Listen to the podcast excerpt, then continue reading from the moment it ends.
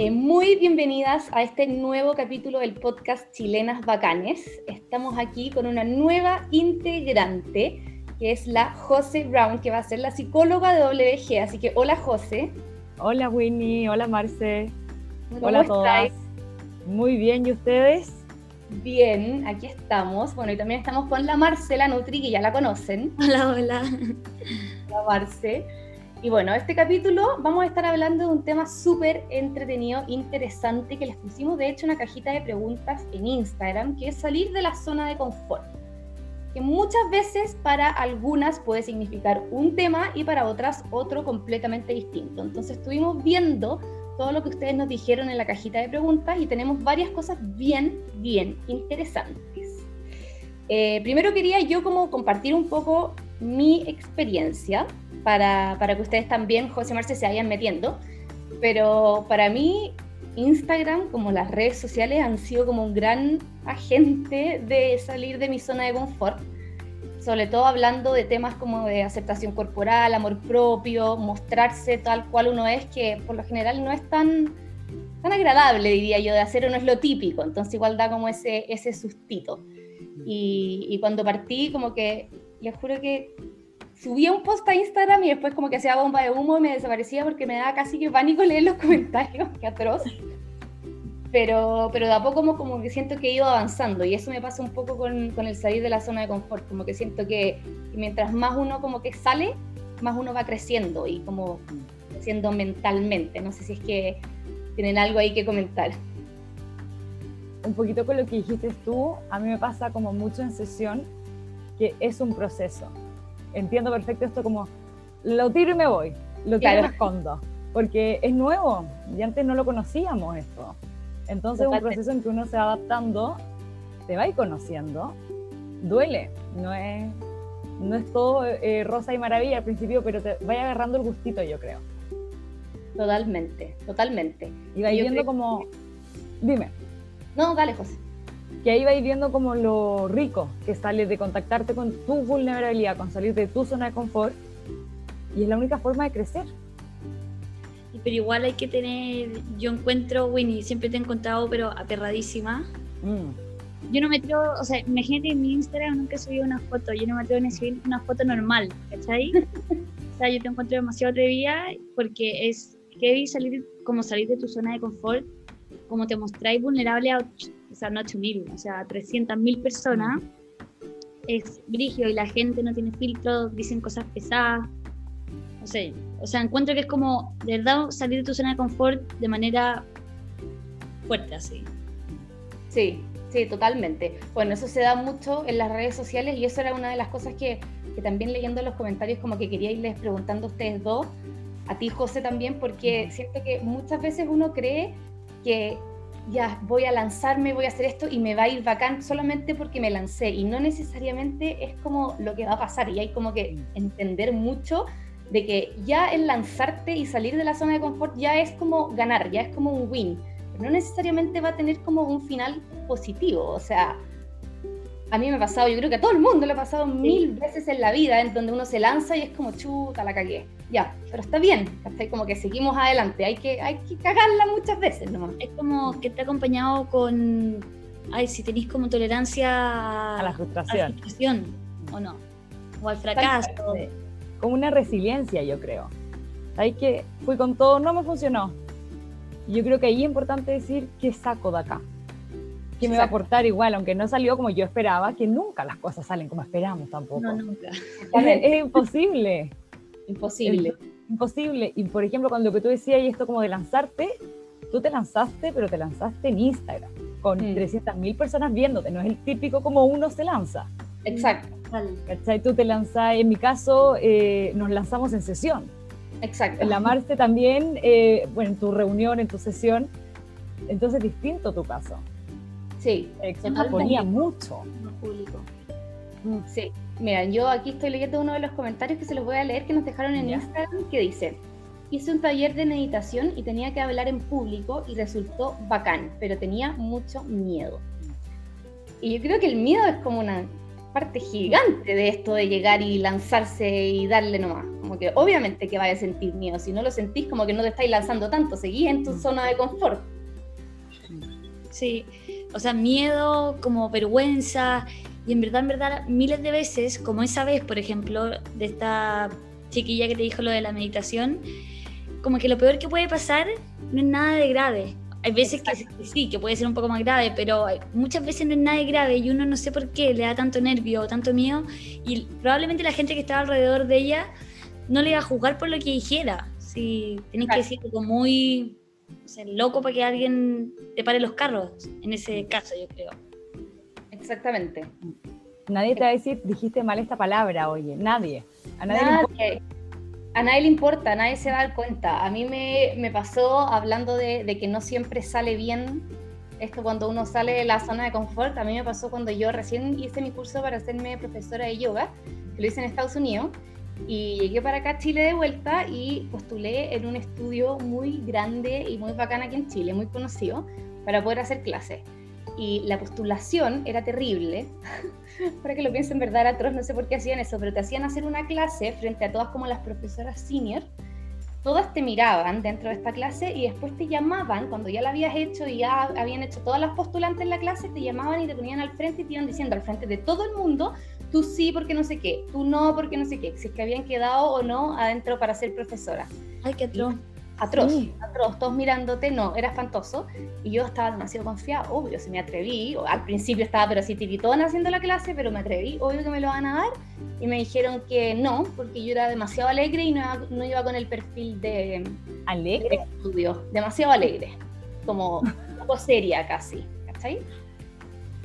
Y fue como, oh, al frente de todo el mundo, salí, te juro que tiritaba, pero al principio me sentía pésimo, como ah, lo hice y encima no me resultó, como que qué mierda, ¿cómo puede ser esto? Pero después, después les diría, meses después, fue como, ya en verdad, como que me lancé y ahora puedo ir a otro, ¿cachai? Puedo, puedo seguir probando, sigo. Pero, pero, no sé, pues va a contar que no siempre funciona bien y no siempre te van a decir que sí o vaya a agarrar la pega o lo que sea. Obvio, sí, también está la expectativa, que uno piensa que va a quedar y en verdad uno fue a probar, no necesariamente vaya a quedar y ya. Y lo peor que pasó es que no quedaste, pero lo que tú decís es que unos meses o pues que hasta años después te das cuenta que al final fue para mejor, o no sé. Exactamente. Pero en el momento es duro. O sea, yo hubiera sido tú y también hubiera salido tiritando y como llorando, no sé, entre que te sentiste como avergonzada un poco al frente de todo el mundo. Expuesta, bueno, esa es la vulnerabilidad, pues exposición, vergüenza. Ya les voy a leer otro que tengo aquí que está muy bueno y yo creo que se da, bueno, se ha dado muchísimo, por lo menos en los comentarios que nos dejaron en Instagram, que es logré salir a trotar. Odio que la gente me vea hacer deporte, estoy toda roja, transpirada, etc. Este es otro que se repitió muchísimo, sobre todo con el gimnasio, esa vergüenza de ir que te estén mirando y que hagáis las cosas mal y que todo el mundo alrededor es ultra fit y levantan mucho peso y tú estás ahí con tu pesita enana, como que se da mucho esto de el hacer ejercicio en público que la gente te esté mirando. A mí eso me ha pasado. He ido al gimnasio y, y, no me vengáis a corregir, déjame tranquila haciendo mi ejercicio. Y me ha pasado una cosa muy heavy. Y estaba en el gimnasio y vi como un instructor se reía de una galla que estaba haciendo deporte. Me muero, me muero. Al frente de todos. Qué estúpido. Y no me atreví porque dije, chuta, se va a reír de mí también. O sea, ¿cómo se va a reír de mí? Obvio. Obviamente. Me impresiona. La sociedad en que estamos, critiquemos, critiquemos. Oye, nos estamos sacando la chucha del gimnasio. Nadie, o sea, a mí no me gusta, yo lo odio. Yo creo que ella también lo odiaba. Y para que venga un gallo a reírse. A reírse. Y no hay nunca más. Esa es la cuestión. No como, ¿Cómo como sociedad necesitamos tanto estar criticando al otro y nosotros no, pues, porque nosotros somos perfectos? Entonces toda la crítica al otro. Otro. Es atroz. Porque que... tanto la otra persona que atroz. Y si alguien está trotando y está transpirando, la cagó la cuestión normal. Y que acá en esta calle que está trotando y no está haciendo nada, ¿cachai? Exactamente. Y se atrevió y fue. Y se hizo el tiempo, todo.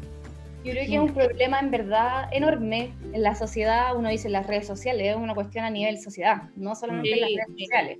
Las redes sociales son el reflejo nomás de que la gente puede, puede decir cosas sin ser pillado, de cuentas falsas y cosas así, pero, pero es un reflejo de la sociedad. A mí me pasa que todo lo contrario. Yo veo a alguien que está como en el gimnasio como tratando, que se cacha que es la primera vez, o sea, le dedico una sonrisa, como dale, siento que la todo lo Estamos juntas. Obvio. como, que voy y le pregunto hasta cómo se hace algo, ¿cachai? Como claro. Que no son las mismas. Totalmente. Como que siento que, que esa es como la, la, manera de abordar el tema, pero hay tanta gente que le gusta, no sé, es como una cosa de sentirse superior. Como que yo no entiendo muy bien qué. A mí me pasa en las noticias, cuando yo veo las noticias, que atro. Pero salen, por ejemplo, doctores, médicos hablando de algún tema médico que siempre usan una cantidad de palabras imposibles de entender. Mm. Para mí es como, bacán, pero ¿a quién querés ganarle? No entendí nada lo que dijiste. Como lo voy a hacer para toda la gente, para todo Chile que te está viendo que no son médicos, como todo el gran porcentaje, por favor, como hablen normal. Y creo que va por eso, como de, sentirse superior, ¿cachai? Como mm. de ser más. Sí. Igual ponte tú, yo encuentro que lo de trotar, eh, ponte tú en la calle. Yo me acuerdo que también, siempre, que siempre hablo de las mismas amigas porque vivían al lado mío, entonces hacíamos deporte juntas. Y íbamos a trotar las tres y siempre les daba vergüenza. Y como que siempre querían estar medio escondidas. Yo les decía, pero bueno, si nadie las va a mirar, como que no se persigan tanto tampoco, ¿cachai? Eso también está. También uno es bien perseguida. Hay gente que mira y que critica, sí, eh, pero hay gente que no mira y el que critica es un imbécil, filo. ¿cachai? O sea, también está como. Uno tiene que, lo que tú decís, o sea, como crear, o sea, no, creerse el cuento, amarse y salir a trotar y filo a la otra persona lo que diga de uno. O sea, también, porque uno tiene que tener como el punch. Y Absolutamente, lanzarse. Inseguridad, sí, inseguridad. No quedarse en la casa nomás, por los estúpidos que se ríen, digo. Exactamente. Bueno, aquí hay otro de los comentarios en Instagram que se repite mucho, que es como irme a vivir sola a un pueblo en el norte por pega, dejando a mi familia, mi pololo, mis amigos en Santiago eso se da mucho también con, con irse a vivir a otro país. Hay, muchos tipos de irse para afuera, muchos. Mm. Sí, de irse para afuera, que yo encuentro, o sea, bueno, la Marce vive en Miami, mm. entonces también ha vivido esa experiencia. Yo viví por tres años en Estados Unidos y es súper rígido tener que irte, dejar todo atrás y partir como desde cero con gente que no conoces, no te conocen a ti, o sea, es para mí también es de las como ejemplos de vulnerabilidad máxima, como llegar a un lugar 100% desconocido y empezar como a armar tu vida, o sea, es heavy. Sí, heavy. O sea, para mí ha sido lejos lo más difícil de toda mi vida. Me imagino. yo recién casada y, y otro porque hay, me jugaron en contra de las expectativas también. Yo me casé y después me vine a Miami y yo pensando que iba a ser no sé qué pensaba tampoco, como que me iba a salir todo muy fácil, iba a poder llegar y iba a poder trabajar, eh, que iba a tener amigos por todos lados, que no sé, no sé qué pensaba. Y ha sido el año más difícil, o sea, el año pasado. Ahora ya estoy como más, uno ya empieza a confianza, ya te hacía amigos, ya te acostumbras Pero el primer año fue durísimo, era atroz. O sea, yo en verdad lloraba todos los días, de todo lo que echaba de menos a mi familia, a mi amiga. Me fui, yo vivía con mi familia y después me casé y me fui de mi casa, o sea, nunca me fui a vivir con Nico antes. Y, y, todo fue durísimo, o sea, yo echaba demasiado menos a mis papás, a mi, a mi amiga, no sabía como ni dónde ir al banco, ni nada, o sea, todo nuevo. Yo sé que en Miami, que no puede ser más latino, y aún así claro. mucho. Y todo el año pasado, depende de cada persona, pero a mí todo el año pasado fue muy duro, tú, muy. O sea, cuando la gente dice, el extranjero, lo entiendo demasiado. Y uno tiene que ser mucho más acogedora con la gente nueva que llega. Eso, esta es como mi mayor enseñanza. Absolutamente.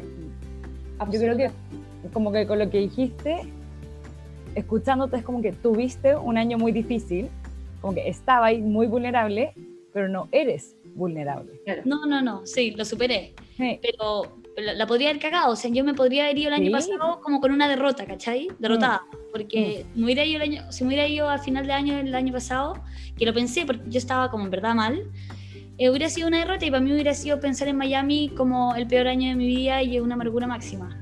Pero mm. logramos salir, logré salir. Bueno, qué buena esa actitud más encima, porque eso es lo que necesitamos en, esos momentos. O sea, totalmente. De nosotras mismas más encima, no de los demás tanto. No, y otro porque todo el mundo te también juega lo que, o sea, todo el mundo te dice, pero qué suerte dónde está y vaya, vaya a comprar todo el día y mm. vaya a la playa. Playa todo el, todo el rato. Y es verdad que tú estás en un lugar exquisito, te prometo, era como que yo me sentía mala, me sentía muy mal agradecida, pero era de cabeza, como que emocionalmente no podía, ya no podía seguir estando sola, ¿cachai? Estaba todo el día sola, era como que cómo ir a la playa todo el día sola o a la piscina todo el día sola. No tenía gracia ya, era otro. Sí, te entiendo. A mí me pasó exactamente lo mismo cuando viví en Estados Unidos, en Dallas. Yo me fui a vivir a Estados Unidos porque Aníbal, mi marido, se fue a estudiar y estuvimos dos años viviendo en Carolina del Norte, que fueron los dos mejores años de mi vida, yo creo, hasta ahora. Demasiado entretenido, era un grupo gigante de chilenos, nos hicimos muchos amigos, fue maravilloso. Pero después decidimos quedarnos un año más trabajando y nos fuimos a Dallas, que queda en Texas. Y es full, full gringo americano, no hay tanto latino, es otra la onda. Y, y, fue un año para mí, lo mismo que decís tú, Marce, terrible, estaba sola todos los días estaba sola y esperaba a que llegara Aníbal del trabajo, así como desesperaba para poder literal conversar con alguien. O sea, me pegaba horas hablando con mi mamá. Era pero terrible, pero me pasó un poco lo contrario. Incluso me gustaría saber la opinión de la José, que, que en un minuto dijimos, ya, sabéis que llevamos un año acá, chao, nos vamos y nos volvimos a Chile, adiós. Como no funcionó para nosotros, o sea, fue un año en que seguía sin conocer a nadie, seguía sola, los gringos no son invitadores, entonces dijimos ya, chao, basta, y nos fuimos, nos volvimos a Chile, no, adiós. Siento que cualquiera de las dos, por ejemplo, podría haber subido las mejores fotos a Instagram, acá en la playa, acá tomándome, no tengo idea, una cerveza con los gringos, y todo el mundo, oye, que lo están pasando bien, porque como que la vulnerabilidad no se ve. Exacto. Y de verdad no se ve, y tú podías aparentar lo que queráis, y ese es el problema yo creo que como sociedad, porque tú me decís como quiero saber eh, mi opinión de que te volviste, qué bueno que te volviste porque si lo estáis pasando mal te elegiste a ti. Sí, está desesperado. Qué difícil, o sea, me imagino que fue la decisión más difícil del mundo, el decir... No. Lo mismo que dice la Marce, todo el mundo ah, está viviendo en Estados Unidos, qué emoción, mm. qué suerte, no sé qué. Mm, sí, pero no tanto. Sí. Igual eh, lo que tú decís, la gente se muestra mucho mejor de realmente de lo que estaba, o en verdad realmente ya sí está feliz, pero yo hacía lo contrario, yo no como que no soportaba mentir y decía la verdad que no lo estaba pasando muy bien y a la gente igual le choqueaba. Era como, claro. Como que no corresponde decirlo. Claro, no, como que cómo puede ser tan negativa igual. Claro, me estás diciendo cómo te sientes. No. Mm. Bueno, y lo otro que también me pasó, a que es lo que quería decir antes, para variar, me fui, era que me pasó que también estaba sola y me costó hacerme amigo y todo, porque yo llegué a Miami y nunca ponte tú le hablé a nadie, eh, o como tratar de hacer redes, yo nunca hice eso, y eso es clave, era demasiado importante y nunca lo hice, entonces no sé si como, no sé por qué no lo hice, pero era mucho más fácil, me hubiera hecho más amiga o hubiera conocido más gente si lo hubiera hecho. Sí, yo creo que sobre todo, claro, como lo que decíamos, irse del país debe ser dificilísimo. Y otro de los comentarios que habían también era irse a Chile desde Venezuela, como escapar de mi país.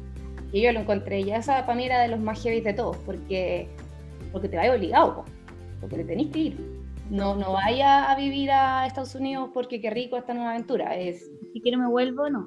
Exacto, no tenéis esa vuelta, no tenéis esa esa vuelta a tu país, a tu zona de confort, como que te fuiste y chao. Yo tengo varios amigos venezolanos y en verdad encuentro que son o sea, personas más fuertes que nadie. O sea, es impresionante esto de, de dejar todo atrás y decir, ya bueno, empiezo a hacer mi vida y quizás parte de mi familia se quedó en este atrás o chao, pero sigo, sigo y me voy a otro país, a otro lugar donde los códigos son distintos, la cultura, que no podéis trabajar, o sea, miles de cosas distintas y lo encuentro así ya como un ejemplo de valentía y, o sea, coraje, vulnerabilidad impresionante. Pero es triste porque no les quedó otra. Entonces, no tienen la opción. Eh, es impactante. No sé si le ha pasado, a mí me ha pasado muchas veces en el Uber y él te dice, soy doctor. Mucho. Y estoy ahora trabajando en Uber. Y como que uno como, ¿qué pasó? ¿Qué pasó? Y él con todo el power y él alegrándote el día a ti y uno alegando andar por cualquier tontera y él, o sea, el viaje que tuvo que hacer en su vida, más del viaje físico, el viaje emocional, el viaje, todo lo que cuesta, todo lo que deja ahí atrás, eh, yo creo que es un ejemplo gigante y deberíamos aprender harto más de eso. Totalmente, totalmente. Y sobre todo lo que decía la Marce, como bienven bienvenir a la gente que llega, mm. Hay tanta gente que toma el camino contrario y de verdad es terrible. A mí me angustia mucho en redes sociales de nuevo, porque ahí me muevo y veo mucho, pero, pero el nivel como de, de odio es atroz, es terrible y yo siempre pienso, oh, si te pasara a ti, ¿te gustaría que te estuvieran tratando de esta manera? Me imagino que no. Pero, pero yo creo que eso es una muy buen, o sea, como dejarlo así como que algo que deberíamos hacer todos, como bienvenir, tratar bien, apañar, no sé, sacar, salir. Voy a cambiar la vida a alguien. Literalmente. Literalmente.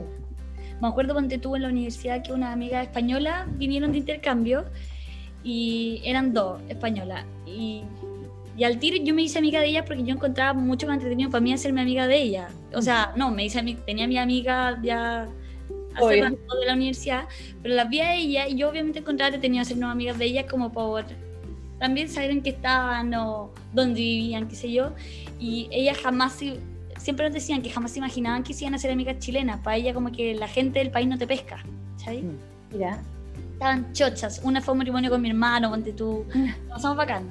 Fue increíble. Y uno hace la diferencia, le voy a hacer la diferencia a alguien. Sí. Bueno, y ahora les quería leer otro comentario que es más del área nutricional, que se puede hacer bien entretenido, que es comer delante de las personas. Yo creo que esto también es un gran tema, gran, gran tema. Eh, ay, atroz. A mí me pasaba, me pasaba caleta. Me daba vergüenza, me daba mucha vergüenza, sí. Pero me pasó también en un momento en que yo no estaba como cómoda con mi cuerpo también. Entonces me sentía como gorda, porque también yo, da lo mismo, siempre fui como normal, después bajé harto de peso y después subí mucho en muy poco tiempo. No sé, 20 kilos en dos meses, fue una opción atroz. Y ahí ya en verdad yo no tenía ropa que ponerme, nada, era, era otra persona, te juro, en otro cuerpo nada que ver, fue atroz. Y, y ahí comer al frente de la gente me moría de la vergüenza. Porque me sentía perseguida, que me estaban mirando, la gorda, ¿cachai? Porque yo ya había engordado como 20 kilos, ¿cachai? Entonces me daba mucha vergüenza. O sea, íbamos a un restaurante y no sé, con llegar a salir con, con, algún gallo y como que pedir un restaurante, no sé, me podía morir de la vergüenza, ¿no? En un matrimonio como que siempre dejaba un poco, no, ahora no importa, pero ya, una, raja, pero en un momento en que me sentía mal como conmigo misma, con mi cuerpo, me daba muy observada. Sí, muy observada. Como que te iban a juzgar. Sí. Qué atroz como tenemos eso automático. es terrible qué increíble como... Qué estupidez. no éramos así cuando guagua. La sociedad nos hizo ese automático. O sea, totalmente. Mm. El niño nace en blanco. Sí. Uno le va metiendo esa, ese comportamiento, esa manera de pensar. Mm. Sí, no, ahora me acuerdo y digo como que raya, como que siento que desaproveché tantos años de mi vida como con mm. vergüenza estúpida así. Juro. Sí, pero, pero... entiendo cuando esta galla lo dijo, dije, ay, qué pena, bueno, a mí me pasaba lo mismo. Y una mierda. Y pasa mucho, yo lo escucho mucho eso. El, me da vergüenza comer, me da vergüenza no comer también. Yo creo que también de base hay, algo que nos está pasando y nos enfocamos más en la comida que en lo que realmente nos está pasando en ese minuto. Exacto. La persona al lado, ¿qué te importa si la otra persona lo que está comiendo o no? Si come o no, no sé. Uno se fija mucho en la persona que, lo que está haciendo el otro. Yo creo que va muy ligado al, al estereotipo de belleza alcanzable que hay que tener, que hay que seguir y como eso es lo que hay que hacer, como que uno lo liga a eso, ¿cachai? Como que al final el comer en exceso te va a hacer subir de peso, entonces eso va a hacer que no seas una mujer deseable para la sociedad. Entonces te da vergüenza el comer lo que sea al frente del resto. Sí, yo encuentro que, es terrible, de verdad es terrible, yo lo veo mm. en mis hermanas chicas, yo tengo hermanas de 13 y 14 años, y lo escucho mucho, el tema de, no sé, no sé si ustedes cachan, pero TikTok y que todas las niñitas son, pero niñitas, que una vieja. Es que cachai que muchas son niñitas, que tienen cuerpo de niñitas. Exactamente. Esta vez está como ahí la sexualidad. Exactamente. Y es, es terrible porque, porque ellas tienen ese estándar, para ellas eso es lo lindo, el parecerse a la X de TikTok o de Instagram. Y es atroz porque al final lo único que estáis viendo es un, un, estereotipo de cuerpo y si uno se pone a pensar, por ejemplo, en la gran parte de la población chilena, o sea, es como un 0,1% de las mujeres que se ven así. Entonces, no puede ser ese el estándar. Como, ¿Cómo va a ser ese el estándar? Eso es lo que más me llama la atención. Me llama la atención como que nadie como que levante la cabeza y diga, oye, ¿qué es esto? Como, ¿por qué estamos siguiendo esto? ¿Cachai? Nadie se siente cómodo así, como, ¿por qué? Es impresionante. ¿Por qué no alcanzamos como un promedio, por lo menos, ¿cachai? no como el 100. He visto mucho video en TikTok como de gallas que se ríen de estas como influencers, como como hoy día un pedacito de cartón, porque ya es estúpido, o sea, ya. Hay que, obvio que hay que alimentarnos, alimentarnos de la forma correcta, de la forma sana y de como sintamos nosotros que nos, que nos hace bien, pero también hay que alimentar el alma. Que es, esto es como que si la comida fuera lo único importante. Exactamente. Y que nos definiera, y todo lo contrario, porque en verdad todos sabemos que no es lo que te define.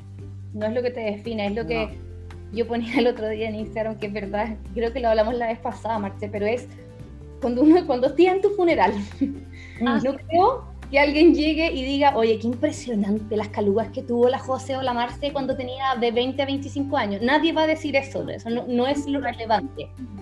Y uno si lo dice, y somos nosotras las muertas, yo creo que ninguna de nosotras tres va a decir, ay, qué bueno que se acordaron de eso de mí. Sí, gracias, gracias, no. Vamos a no. Sí, es terrible. Yo creo que, bueno, lo que hablamos siempre, que la salud es algo integral y que no necesariamente se tiene que enfocar en el físico, en lo que estás comiendo, en el área nutricional, tiene que ser algo que englobe todo. Eso es lo que yo, bueno, hablo mucho en las redes sociales. Ayer, de hecho, lo estaba hablando con el tema del azúcar, que la mayoría de la gente es como, ¡Ah! vas a comer azúcar. Oye, de vez en cuando no pasa nada. Como que de vez en cuando, en vez de comerte un postre endulzado con un endulzante que tiene un gusto rarísimo, cómete el pedazo de torta, cómete el que no te va a pasar nada, pero hazlo por tu mente, porque estás todo el rato fijándote en que tienes que comer esto, no puedes comer esto otro, te vuelves loco. Como que tiene que ser algo integral. a mí me pasa, por ejemplo. Dale, dale, dale, dale, José. Que ya, ayer tú cocinaste y te criticaron. ¿Qué saben ellos, por ejemplo, si tú eres celíaca y no podés comer otra cosa? Exacto. Es la respuesta más automática al tiro. Critiquemos, critiquemos, critiquemos.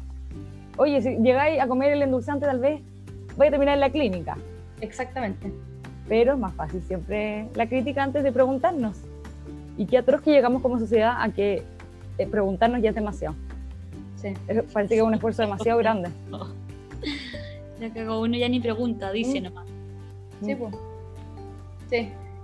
Y sobre todo que uno nunca sabe como las vivencias que ha tenido cada persona. Eso es lo que a mí más me llama la atención.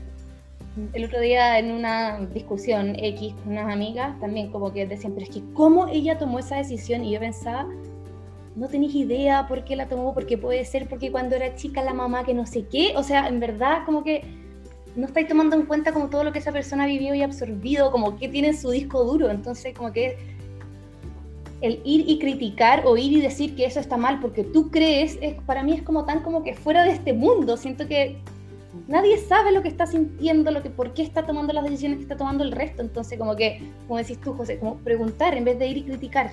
Bueno, igual uno igual lo hace, eso es lo peor de todo. Igual de repente llego y digo una opinión y critico algo y digo, bueno, no tenía idea en verdad que qué estaba pasando por la otra persona, o sea, qué estaba pensando la otra persona o por lo que estaba pasando. Y digo una opinión y después digo, ay, soy un imbécil, no debería haber dicho eso, ¿cachai? Me pasa igual. Pero bueno, también. pero... Yo creo, Marcel, darse cuenta es demasiado válido y, a todos nos pasa. Y el darte cuenta y decir, ah, ya, la cagué, pero bueno, sigo. Salir de la zona de confort, la cagué, pues vamos, seguimos adelante. A mí me pasa mucho con mi amiga decimos, nos, ponemos a conversar y es como ya, estamos salvando el mundo, arreglando los problemas de todo el mundo, y, pero apasionadas, ellas deberían hacer esto, nosotras esto, y después siempre es como, bueno, pero no depende de nosotros, como que no, no sabemos nada, en verdad no sabemos nada de la otra persona. Exactamente. Mm. Y siempre tener como, como ese, ese respeto, creo yo que es es demasiado clave, ya sea en redes sociales, ya sea en la realidad, con incluso tu amiga, tu mamá, tus hermanos, como con todo tener un respeto. Por mucho que conozcas a la persona, igual no sabes cómo se está sintiendo por dentro, aunque sea tu marido, tampoco sabes, como que pareja. Porque te podéis, eh, te podéis cagar a la otra persona con un comentario muy chico, la podéis cagar, entonces es verdad que hay que tener mucho respeto y cuidado con lo que uno dice porque no tenéis idea de lo que le podéis provocar a otra persona. Exactamente. Y, puede que para la persona que lo dijo no era tan grave el comentario, pero para la que le llegó puede ser gravísimo. Exactamente. Eso se da mucho, bueno, yo lo veo mucho en redes sociales y también trato de hablarlo bastante porque a mí me pasa que me llegan comentarios atroces, o sea, guatona culiá, ahí estamos hablando a ese nivel, cosas terribles, demasiado agresiva. Yo siempre pienso, o sea, una niñita de 14 años que se siente gorda, que van y le digan algo así, o sea, te la cagaste medio a medio al medio y, no sabéis cómo va a seguir reaccionando. Te, o sea, te puede llegar para toda la vida. Te puede, te puede, puede, terminar en un desorden alimenticio, en que atente contra su vida, en que en verdad, y cómo no, uno se tiene que ser responsable de las cosas que le dice al resto, porque de verdad puede causar un, comentario así de, de, tonto, diría alguien, no, ah, pero es que le ponéis color, puede de verdad causar muchísimo y tener repercusiones gigantes. Entonces, y bueno, y pasa mucho, sobre todo yo lo veo con mi hermana chica, es atroz, pero como que uno, como que tratan de salir de la zona de confort y fa, viene el comentario de mierda, entonces, uff, se esconde de nuevo. Y nunca más salimos, ¿cachai? Porque bueno, me quedo aquí y estoy mucho más cómoda acá y ¿para qué lo voy a hacer de nuevo? Entonces creo que como que esto también como que engloba mucho el tema, como que lo cierra como con un brochecito de oro, como que en verdad hay que tener ese respeto porque podéis como cortarle las alas a alguien, pero así medio a medio. Sí. Me acordé una, de una disco con mi amiga cuando éramos chicas, 14 máximo, 15 máximo. Y un gallo estábamos todas, hartas, como nueve, y saca a bailar una amiga mía un gallo. Mi amiga le dice, no, gracias. Y él le dice, ¿qué te creís, guatona culia? Ay, qué atroz. 15 años, por favor. Años, bebé. Y ninguna respondió, solo como, oye, déjala. Hoy en día, o sea, yo creo que todas le lo sea, la punta del cerro, ¿cachai? que lo matáis.